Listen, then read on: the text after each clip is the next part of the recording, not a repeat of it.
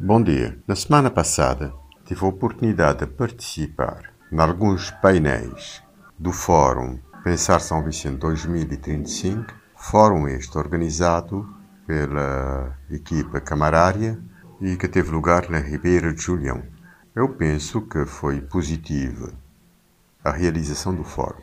Houve oportunidade de conhecer muitos projetos, várias ideias, encontrar com pessoas, discutir algumas ideias também. E foram apresentadas algumas sugestões muito interessantes. Realmente a organização foi muito boa, salve uma ou outra pequena falha ou atraso. E devo felicitar por, uh, a organização por esta iniciativa. Montar um evento desta dimensão é um trabalho extremamente exigente, extremamente custoso e há que se reconhecer. Se me perguntassem se eu organizaria um evento com essa metodologia nesse local e dessa forma, uh, de certeza eu seria muito mais austro e teria um outro tipo de organização. Mas é muito fácil falar por fora, como no meu caso. É muito fácil.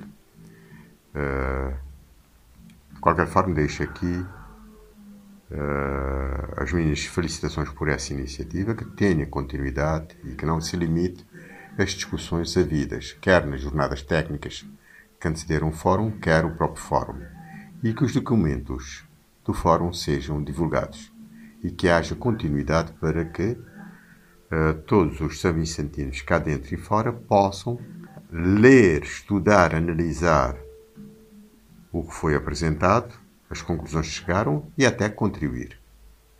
Porque eu penso até que é quase que uma primeira sensibilização. Como foi apontado uh, por alguém, esse deve ter sido, nos últimos 20 anos, o terceiro fórum. E espero que resulte, porque normalmente as pessoas acusam de haver muitos fóruns que ficam com muita fala e não há implementação real das medidas.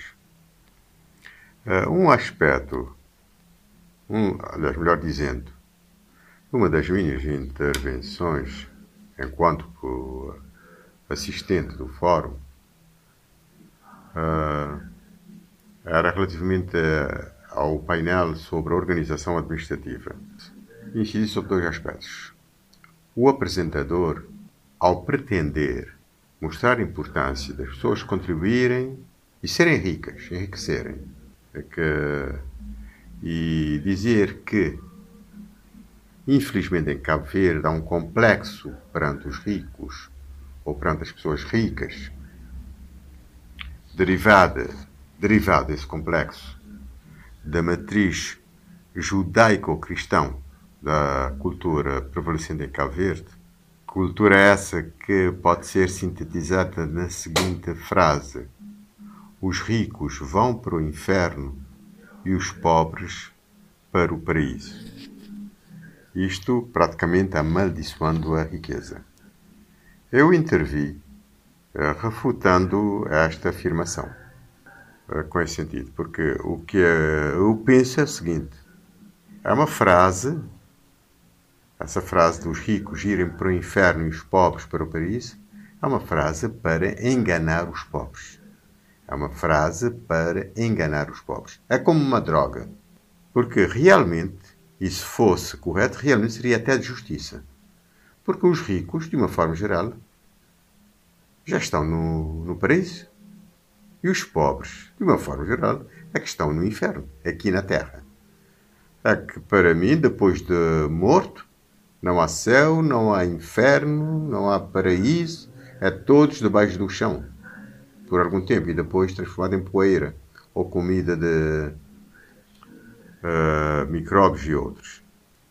Logo há que se desmontar, desmistificar esse conceito, quero também o conceito muito prevalecente de, de economia, não é? Uh, que é uma economia para uma elite, para enriquecimento de uma elite, em detrimento da maioria da população. E há que se repensar isto. Um bom dia a todos.